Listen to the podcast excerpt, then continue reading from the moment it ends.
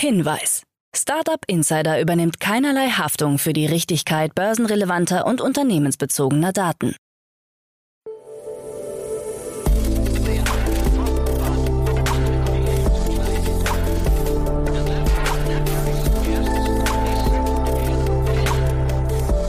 Startup Insider Daily. Morgen Update. Einen wunderschönen guten Morgen und herzlich willkommen zu Startup Insider Daily. Mein Name ist Jan Thomas. Heute ist Freitag, der 20. Mai. Ja, das sind heute unsere Themen. Die Tesla-Aktie fliegt aus dem SP Nachhaltigkeitsindex. Der Hedgefonds Melvin Capital gibt nach dem GameStop-Debakel auf. Immer mehr langjährige Netflix-Abonnenten kündigen.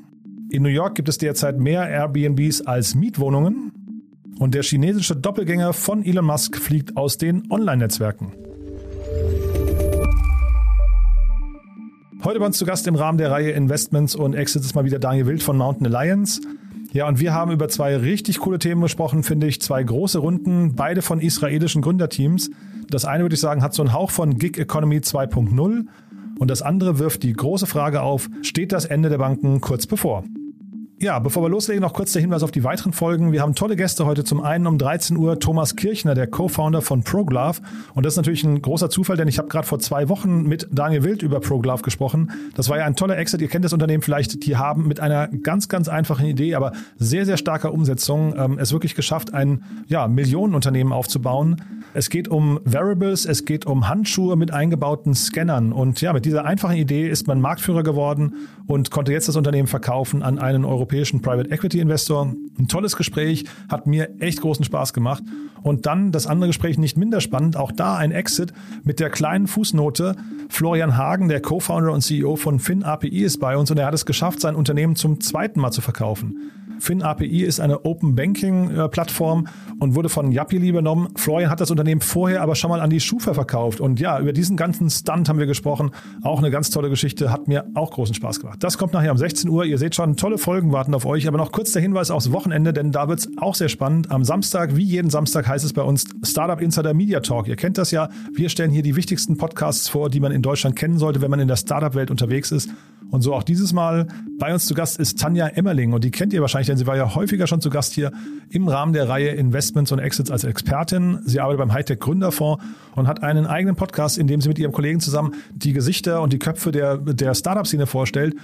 Der Podcast wurde gerade umbenannt und hat jetzt eine neue Staffel, die nennt sich Berlin Faces. Und genau darüber haben wir gesprochen. Auch ein tolles Gespräch. Gibt ja nicht so viele VCs, die einen eigenen Podcast haben. Deswegen, ja, hört da mal rein. Ist wirklich eine tolle Empfehlung. Und dann am Sonntag, wie jeden Sonntag, ihr kennt unser Format Startup Insider Read Only. Wir stellen hier auch Bücher vor, die man kennen sollte als Unternehmerinnen und Unternehmer oder die von Unternehmerinnen und Unternehmern geschrieben wurden und irgendeine Relevanz haben für die deutsche Startup-Szene. Und so auch dieses Mal meine liebe Kollegin Annalena Kümpel begrüßt Theresa Hertwig. Sie ist Gründerin und Geschäftsführerin von Get Remote und Sie sprechen über ein Buch, das nennt sich Produktivität braucht kein Büro, wie sich Unternehmen mit hybridem Arbeiten zukunftssicher aufstellen. Also ihr seht schon, es geht um Remote Work und dementsprechend natürlich das Thema der Stunde, denn ja, wer möchte zurück in die starren Bürostrukturen? Wahrscheinlich niemand.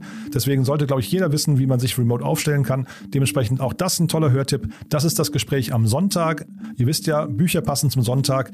Entweder anhören beim Frühstück im Bett oder beim Spaziergang durch den Park oder beim Aufräumen. Also je nachdem, auf jeden Fall ein tolles Gespräch wartet auf euch. Das dann, wie gesagt, am Sonntag. Jetzt kommen noch kurz die Verbraucherhinweise, dann kommt Frank Philipp mit den Nachrichten und danach dann, wie angekündigt, Daniel Wild von Mountain Alliance.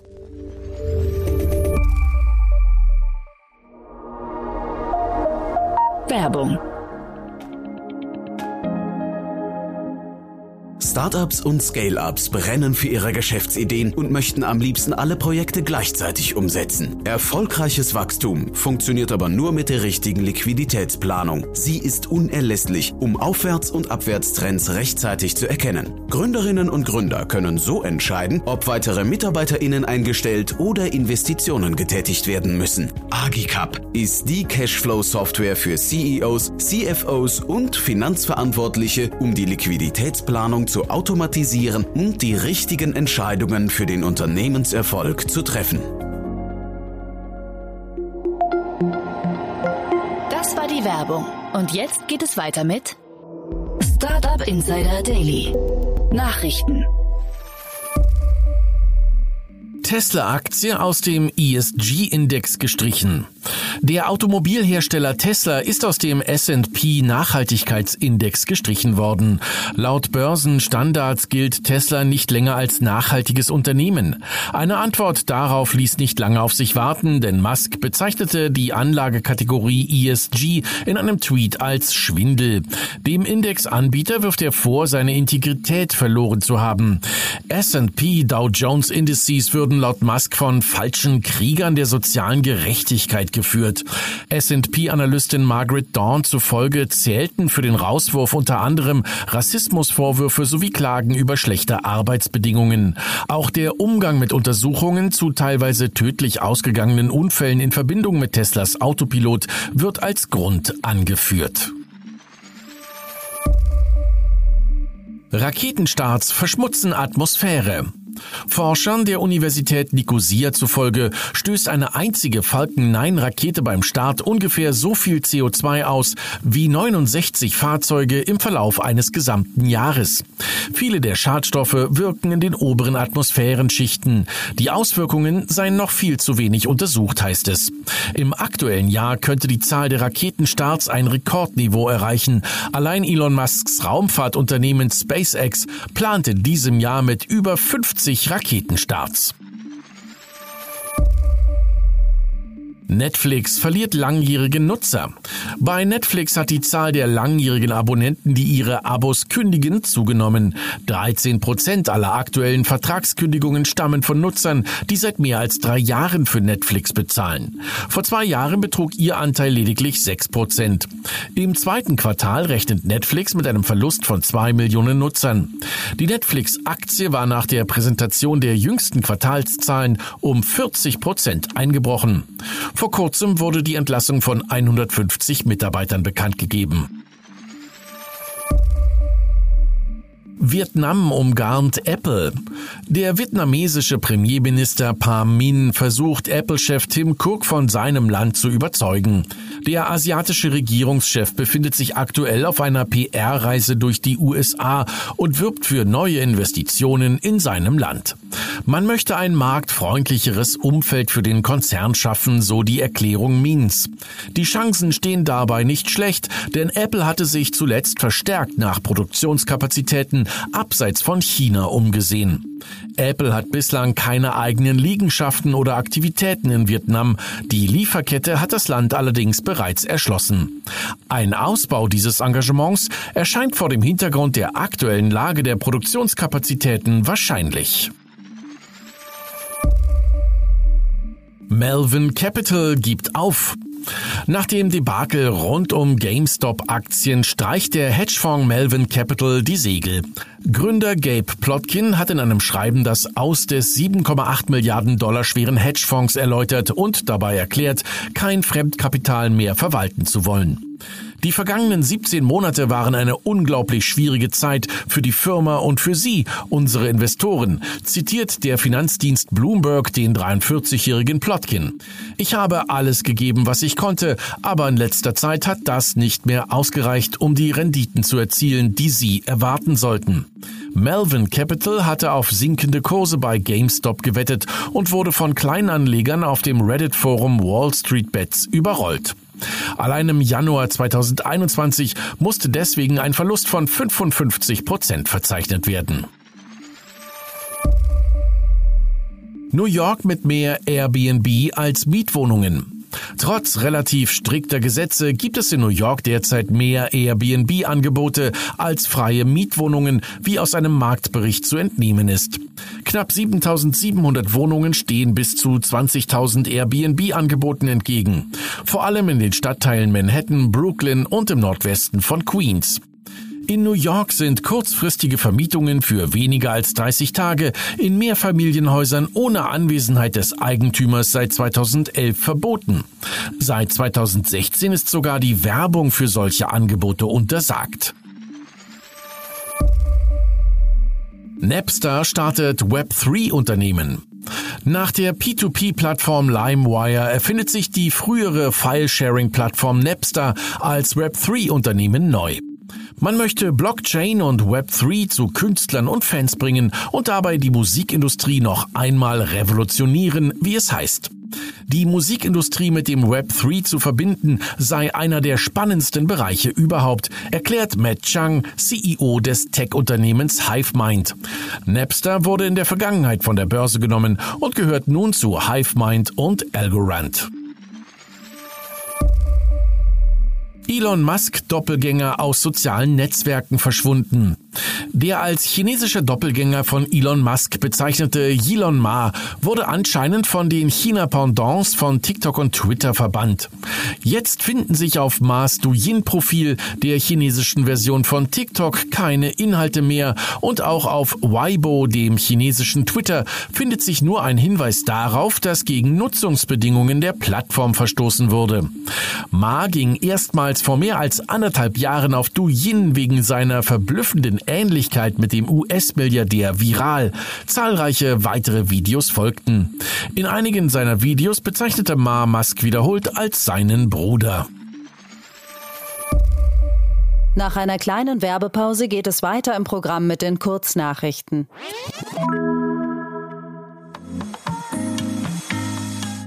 Ein kurzer Hinweis in eigener Sache. Ihr möchtet uns interessante Themen oder Gäste für unseren Podcast vorschlagen? Das geht ganz einfach. Auf unserer Website www.startupinsider.de findet ihr dazu ein spezielles Formular, wo ihr eure Vorschläge gerne eintragen könnt. Startup Insider Daily. Kurznachrichten. Ananda Ventures hat seinen vierten Core Impact Fonds mit 108 Millionen Euro abgeschlossen. Das ursprünglich angegebene Ziel lag bei 75 Millionen Euro. Zu den Investoren gehören der Europäische Investitionsfonds, KfW Capital, Investcorp Tages, Candrium und mehrere Family Offices. Wegen eines gerissenen Trommelfells muss sich Apple in den USA vor Gericht verantworten. Beim Netflix-Schauen hatte ein zwölfjähriger Junge die AirPods des Herstellers im Ohr, als ein sogenannter Amber Alert aktiviert wurde, also eine Vermisstenmeldung von Kindern. Diese Alarmmeldung soll ohne Vorwarnung und hochfrequent in starker Lautstärke zu hören gewesen sein, so dass das Kind bleibende Schäden davongetragen habe. Der deutsche Prothesenhersteller Otto Bock hat seine Börsenpläne bis auf weiteres auf Eis gelegt. Zugleich kündigte das Unternehmen an, die komplette Unternehmensführung auszutauschen. Eine Erklärung für die Personalien nannte Otto Bock nicht. Zum abgesagten Börsengang erklärte man, aufgrund der aktuellen geopolitischen Lage und des davon beeinflussten Kapitalmarktumfelds ist ein Börsengang für uns bis auf weiteres nicht erstrebenswert. Die russische Tochter von Google hat ein Insolvenzverfahren eingeleitet. Nachdem russische Behörden die Bankkonten des Unternehmens eingefroren hatten, sei eine Weiterführung der Geschäfte nicht länger tragbar. Google hatte sich in der Vergangenheit immer wieder geweigert, Russlands Zensur nachzugeben. Auf dem ersten Investorentag des Online-Payment-Anbieters Block seit fünf Jahren hat Mitgründer und CEO Jack Dorsey seine Pläne für die Zukunft des Unternehmens vorgestellt. Dabei kündigte er mit Krypto- und Musikstreaming auch neue Geschäftsbereiche jenseits des ursprünglichen Kartenlesegeräts an. Und das waren die Startup Insider Daily Nachrichten von Freitag, dem 20. Mai 2022. Jetzt geht es weiter im Programm mit Investments und Exits. Achtung, Risikohinweis. Startup Insider übernimmt keine Gewähr für die Richtigkeit börsenrelevanter Informationen und spricht keinerlei Anlageempfehlungen aus. Startup Insider Daily, Investments und Exits. Heute mit Daniel Wild von Mountain Alliance. Präsentiert von Konto, eurem Partner für ein All-in-One-Geschäftskonto für Startups. Also, ich freue mich sehr. Daniel Wild ist wieder hier von Mountain Alliance. Hallo Daniel.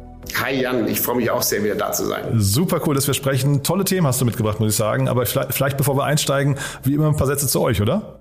Äh, ja, gerne. Also ich meine, ich habe äh, vor, zehn, vor über zehn Jahren, zwölf Jahren bald, die Mountain Alliance gegründet. Das ist eine börsennotierte Holding von schnell wachsenden digitalen Companies. Das Spannende daran ist, ihr seht ja alle auch äh, gestern, heute, der, der weitere Verfall von Tech-Werten.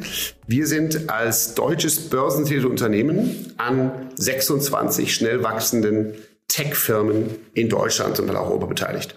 Und man sieht natürlich, was wir sehen, ist am allerdeutlichsten in der eigenen Company, die privaten Bewertungen bleiben hoch. auch die, äh, die Themen, über die wir gleich sprechen, sind weiterhin hohe Bewertungen, weil so viel Geld da ist. Aber an der Börse sind diese ganzen Tech-Werte deutlich sehr, sehr viel billiger geworden. Über 30 Prozent der Nasdaq seit Anfang des Jahres. Und auch bei uns, bei der Mountain Alliance, kannst du heute 50 für, für 50 Cent kannst du einen Dollar kaufen. Anders ausgedrückt. Wir haben äh, die, unser Kurs spiegelt nur die Hälfte unserer tatsächlichen Beteiligungswerte wieder. Äh, ich darf natürlich hier keine Anlagetipps geben, aber du, ja, darfst, gerne, du darfst aber gerne eure WKN-Nummer verraten so. für die Leute, die sich damit beschäftigen möchten. Ja, na klar, na klar. Also Mountain Alliance AG in Deutschland, Frankfurt und München börsennotiert, etc. A12 UK0 ist die WKN. Guckt euch mal an, wenn ihr euch für Venture Capital Vehicle und unseren etwas anderen Ansatz des börsennotierten Venture Capital interessiert. Und spannend bei euch ja auch, du hast ja gesagt, ihr seid immer offen, wenn jemand über seine Portfolien sprechen möchte, da vielleicht traden oder verkaufen möchte, da kann man sich immer an euch wenden, ne? Ja, genau. Ja, gerade jetzt, wenn Leute digitale Portfolien haben und sagen, sie äh, wollen sich auf anderes fokussieren, Family Offices oder ähnliches, da sind wir immer offen und kaufen auch ganze Portfolien. Und dann steigen wir mal ein. Wie gesagt, du hast zwei tolle Themen mitgebracht. Ähm, ich glaube, die Klammer ist äh, israelische Gründerteams und was besonders spannend ist, das eine ist jetzt gerade erst irgendwie aus dem Stealth-Modus rausgekommen, ne? Ja, genau. Also es gibt, glaube ich, viele Klammern und viele spannende Themen bei den Sachen. Aber das erste ist A-Team. Ja, das ist eine, ein Unternehmen am 1. Januar 2020 gegründet. Also wieder eins unserer alten Lieblingsthemen. Diese Firma ist äh, jetzt noch nicht mal äh, drei Jahre, gerade mal zweieinhalb Jahre alt vor kurzem aus dem Stealth Mode rausgekommen und ist die weltweit erste On-Demand-Plattform zur Teambildung. Was machen die? Die vermitteln super gute Programmierer, also Tech-Entwickler, projektbasiert an Firmen, die spannende Projekte anbieten. Und für mich ist das ein Beispiel der Gig Economy, die sich ganz stark verändert. Aus einem Modell, wo viele gesagt haben, die armen Arbeiter werden ausgebeutet weltweit, entwickelt sich zurzeit vor dem Hintergrund von dem Kampf um Arbeitskräfte überall, ist es ganz klar so geworden, dass die Macht oder die Nachfragemacht deutlich stärker ist auf den Seiten derer, die ihre Leistungen anbieten. Über diese Plattform A-Team müssen sich die Talente, also die Entwickler, bewerben. Aber wenn sie das dann tun, verdienen sie 130 US-Dollar die Stunde mit 20 Stunden pro Woche auf diesen Projekten und kriegen spannende Projekte. Man muss verstehen, die Großen, die großen äh, Systemintegratoren, die großen äh, IT-Firmen, die suchen händeringend Talente. Ich glaube, allein das indische Infosys oder so hat 100.000 offene Stellen. okay, so.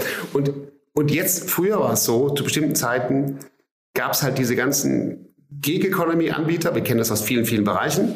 Und da, die, das Angebot an Programmierern ist natürlich weltweit groß, aber die Nachfrage ist noch höher und die, die arbeiten wollen heute, auch da geht es wieder um das Thema wie Purpose und macht man auch was Sinnvolles, die wollen an sinnvollen Projekten arbeiten. Und das macht A-Team. Bringt spannende Projekte zu spannenden Entwicklern. Ich finde dieses Kräfte, diese, diese, dieses Verschieben der Kräfte ähm, gerade in diesem Markt total spannend, ne? dass du ja wirklich früher gedacht hast, ähm, äh, die Unternehmen sind am Drücker, mittlerweile sind die Unternehmen echt abhängig davon, gute Talente zu finden.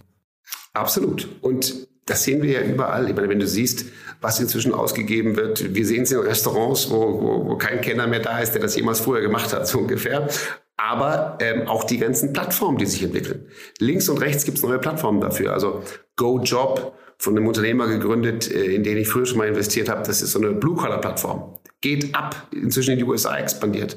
Äh, Malls habe ich äh, jetzt gerade gesehen auf der OMR, eine Company, die auch ähm, Entwickler vermittelt und so weiter. Also das Spannende ist, in einem engen Arbeitsmarkt sind plötzlich, muss man sich ja fragen, wer bekommt den meisten Wert ab? Es gibt die Kunden von diesen Services, es gibt die Firmen, die die Services anbieten und es gibt die, die Gig-Arbeiter, die Dienstleister. Und jetzt mal ein Beispiel von Uber oder so, ne? Da ist es heute so, dass ein günstiger Service für die Nutzer super spannend ist, aber die Fahrer mehr und mehr Macht haben. Also wenn ein Fahrer keine Lust mehr hat zu fahren, dann braucht das Angebot natürlich nicht anzunehmen. Und so muss Uber heutzutage öfters mehrfach im Angebot nachlegen, um Fahrer zu bekommen. Das, so, ja, also das ist auch zum Beispiel ein strategischer Vorteil von Uber gegenüber Lyft, weil wenn es regnet zum Beispiel, haben viele keine Lust zu fahren, dann bleiben Leute zu Hause, wird weniger genutzt. Dann hat aber Uber Uber Eats und kann dieselben Fahrer quasi mit einem anderen Service beschäftigen. Also die Tatsache von engen Märkten und unterschiedlichen Angeboten in dieser Gig Economy führt zu ganz unterschiedlichen Verschiebungen der Kräfteverhältnisse. Und für mich ist dieses spannende Ding, was hier gegründet wurde, nämlich A-Team, ein Beispiel, was diesem Trend Rechnung trägt. Die sorgen dafür, dass die richtigen und spannenden äh, Mitarbeiter, Coder, die richtigen Projekte bekommen. Außerdem was haben sie gemacht, um ihren Erfolg und ihr, ihren, ihr, ihr Rausgehen aus dem Stealth-Mode noch stärker zu verstärken? Sie haben nicht nur in dieser 55 Millionen Runde äh, gute Investoren reingeholt. Ja, da sind die klassischen Guten dabei. Sie haben aber außerdem gesagt, ha, wir nehmen uns hier zwei spannende Promis dazu, die uns was bringen. Also den Lead hat Inside Partners gemacht und Tiger Global ist dabei und so. Aber daneben hat Jay-Z mit seinem Venture Capital Arm investiert. Ich meine, okay, Jay-Z hat jetzt schon einen Venture Capital Arm. Muss man ja, aber der ist wirklich, glaube ich, auch ziemlich aktiv und krass unterwegs. Ne? Ja, absolut. Äh, äh, Jay-Z ist ja jetzt nicht nur ein krasser VC-Investor, sondern einfach ein krasser Unternehmer geworden als Celebrity und macht viel im VC. Aber die haben noch einen weiteren Promi reingenommen, Adam Grant. Wenn man sich jetzt fragt, was ist das für ein Schauspieler falsch? Das ist ein Professor. Das ist ein Wharton-Professor, ein super bekannter Speaker, auch TED-Speaker, für Leadership und Arbeitspsychologie. Das heißt, die nehmen hier eine Koryphäe für Leadership und Arbeitspsychologie in ihre Arbeitsvermittlungsplattform rein. Wenn der darüber spricht, der gibt dir natürlich unglaublich viel Glaubwürdigkeit. Der hat auch hohe Reichweite, dieser Professor. Das heißt, Leute, die sich für richtig arbeiten, spannendere Sachen machen, anders arbeiten interessieren, die erreicht er.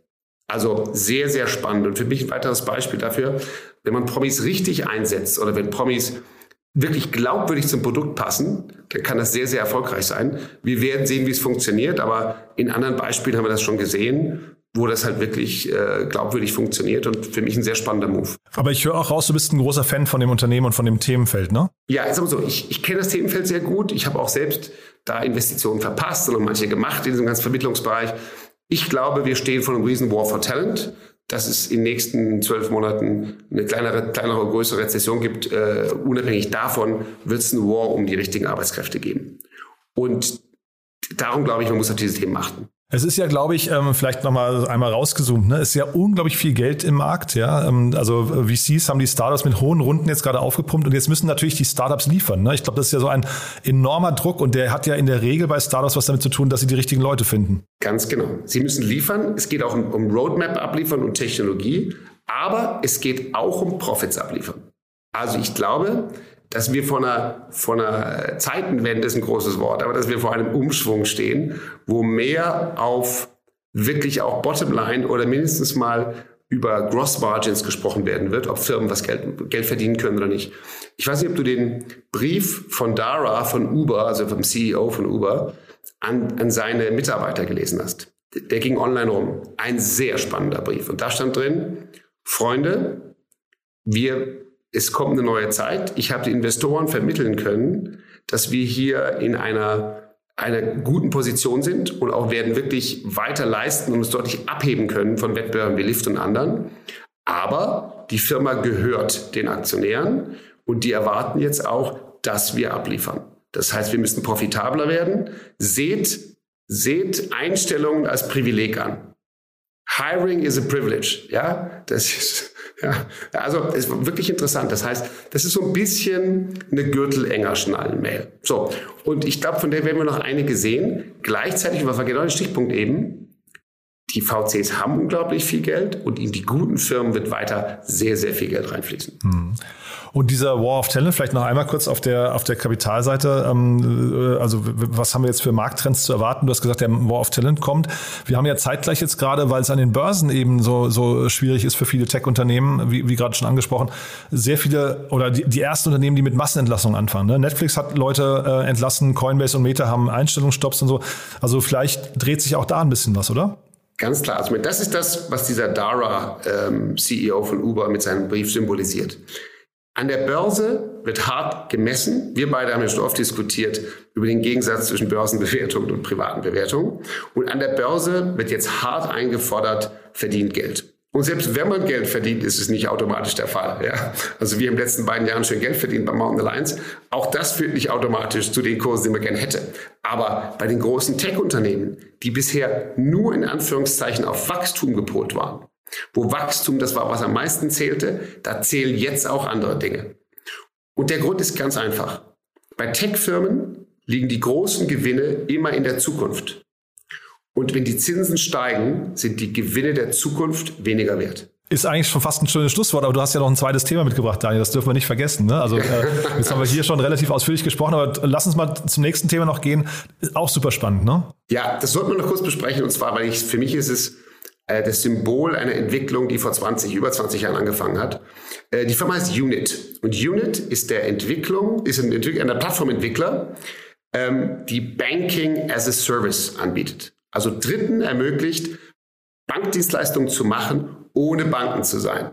Und jetzt sind wir schon beim, bei, dem, bei dem Trend der letzten 20 Jahre. Bill Gates hat während der Dotcom-Zeit, das weiß ich noch, als ich ganz als Unternehmer angefangen habe, hat Bill Gates gesagt, Banking is necessary, banks are not.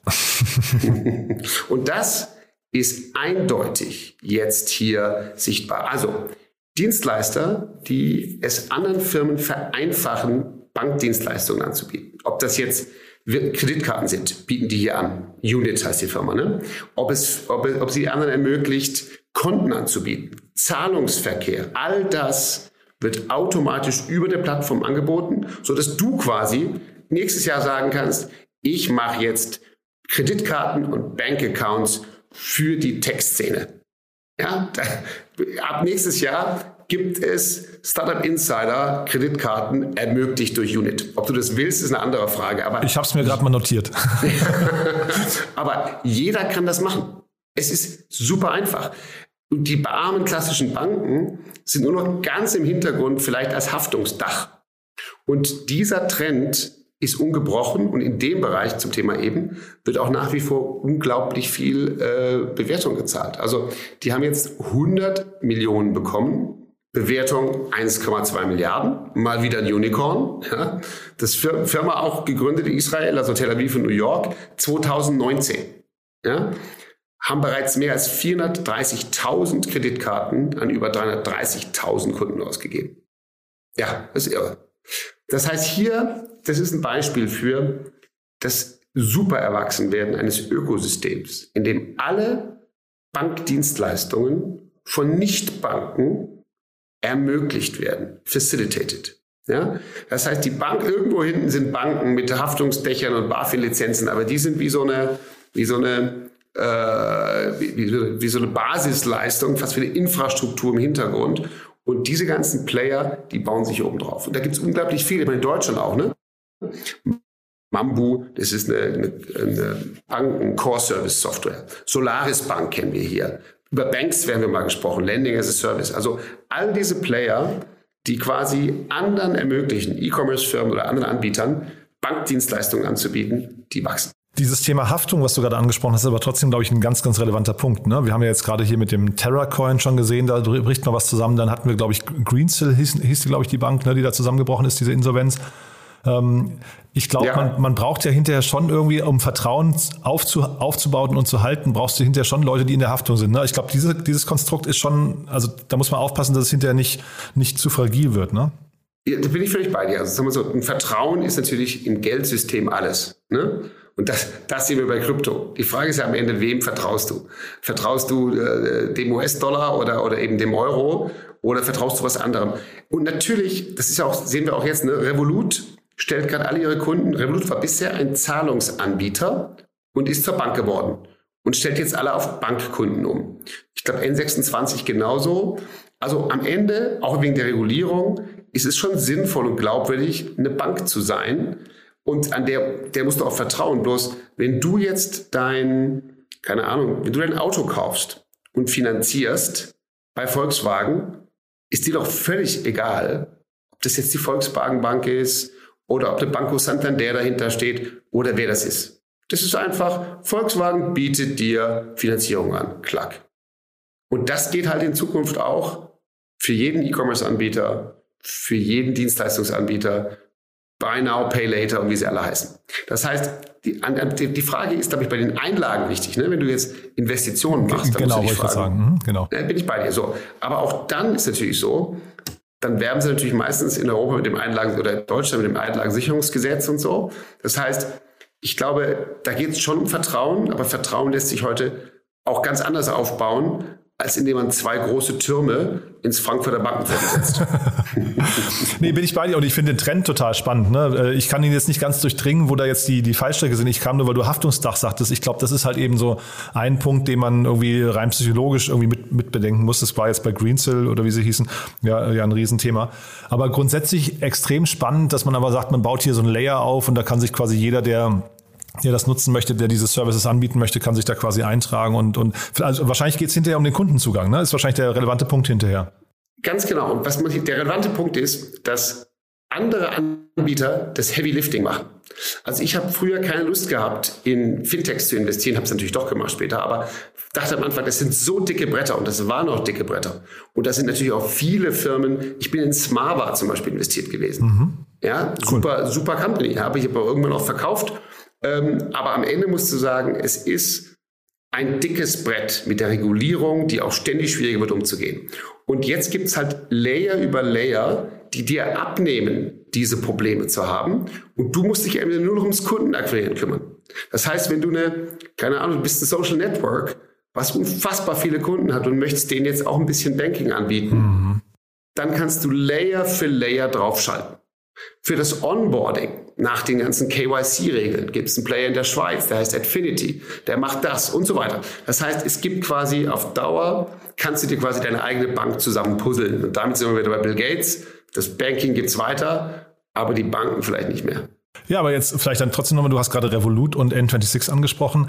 Was heißt denn das jetzt für die? Also ich meine, äh, dass, dass eine Deutsche Bank und eine Commerzbank und sowas vielleicht dann eben tatsächlich nicht mehr Schritt halten können mit den Entwicklungen, kann ich mir fast vorstellen. Aber sind auch schon die Neobanken da vielleicht möglicherweise, ähm, was ich äh, eher, werden die, werden die mittlerweile vielleicht sogar in die Enge getrieben? Ja, ich meine, richtig. Ich glaube, in die Enge getrieben vielleicht so schnell nicht, aber die müssen sich, glaube ich, jedes halbe Jahr wieder neu beweisen, warum sie jetzt mit ihren Services äh, für ihren Kunden weiter wertvoll bleiben. Weil das Wechseln ist ja auch einfacher denn je. Das heißt, ich glaube nicht, dass sie was zu befürchten haben, weil sie immer noch viele Kunden haben und auch ihr, ihr Geschäft auf Dauer damit halten werden. Aber es wird immer mehr Wettbewerber geben, die in der Lage sind, weil sie sowieso schon Kunden haben, auch Bankdienstleistungen anzubieten, auch Kunden. Und darum wird der Wettbewerb für N26 und für Revolut stark zunehmen. Also super spannende Trends, muss ich sagen, die du heute mitgebracht hast. Äh, Daniel, behalten wir beides im Blick. Und ich glaube, wir müssen hier mal irgendwann äh, zumindest mal, ich weiß nicht, ob wir beide oder generell hier mal ein bisschen mehr über Israel sprechen. Das ist ja wirklich faszinierend, was da für Gründer, äh, also für Gründertypen einfach entstehen. Ne? Ja, super spannend. Und vor allen Dingen ist es einfach ein Ökosystem, was technisch extremst hochentwickelt ist und ganz schnell Lösungen rausbringt, die von vornherein für die ganze Welt gedacht sind. Wir machen hier immer erst Deutschland erobern und dann vielleicht ein bisschen Dach und dann ein bisschen Europa und die denken gleich weltweit. Und das bringt ihnen natürlich einen riesen Vorteil. Und da kommen auch diese Bewertungshöhen und dieses Wachstum her. Ne? Also die Jungs äh, C 2019, Series A 2020 mit 15 Millionen, 21, 51 Millionen, jetzt 100 Millionen. Das ist wie es ist wie auf dem, auf dem äh, Reißbrett gezogen. Total. Aber da gibt es auch tatsächlich, finde ich, also wenn man sich das Ökosystem anguckt, äh, da gibt es ein Startup-Mindset in der Regierung. Ich finde, das ist auch nochmal ein ganz wichtiger Punkt. Da müsste man sich ein bisschen mehr von abgucken. Aber das führt jetzt wahrscheinlich zu weit, Daniel. Jetzt will ich nicht schon wieder bashen hier. Ähm, äh, ist nur ein Punkt, den man sich, glaube ich, mal irgendwie nochmal vornehmen muss in separaten Folgen. Ne? Absolut. Und sagen wir so, ich sehe das einfach als spannende Firmen, wo man sieht, kommen aus dem Ökosystem, wachsen schnell und bekommen auch das Geld, was sie offensichtlich verdienen. Insofern, ich glaube, im nächsten Monat wird sich die Spreu vom Weizen trennen.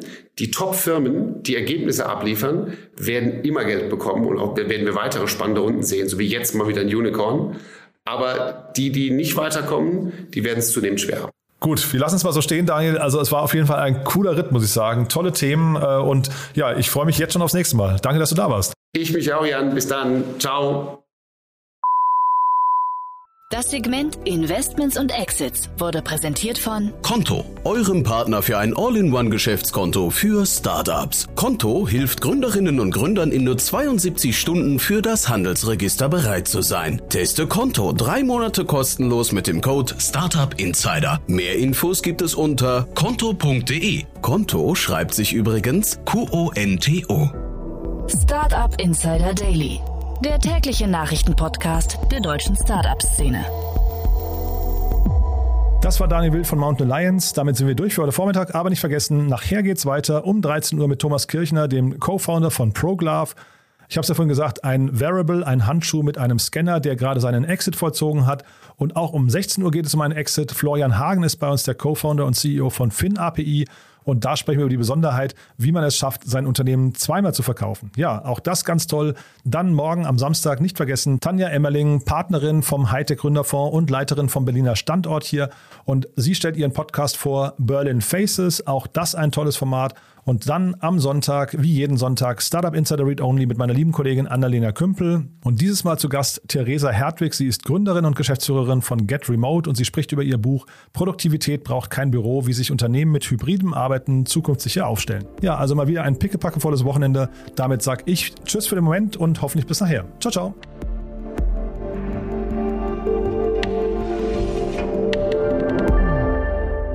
Das war Startup Insider Daily der tägliche Nachrichtenpodcast der deutschen Startup-Szene. Weitere Nachrichten erhält man in unserem täglichen Newsletter. Jetzt kostenlos abonnieren auf www.startupinsider.de.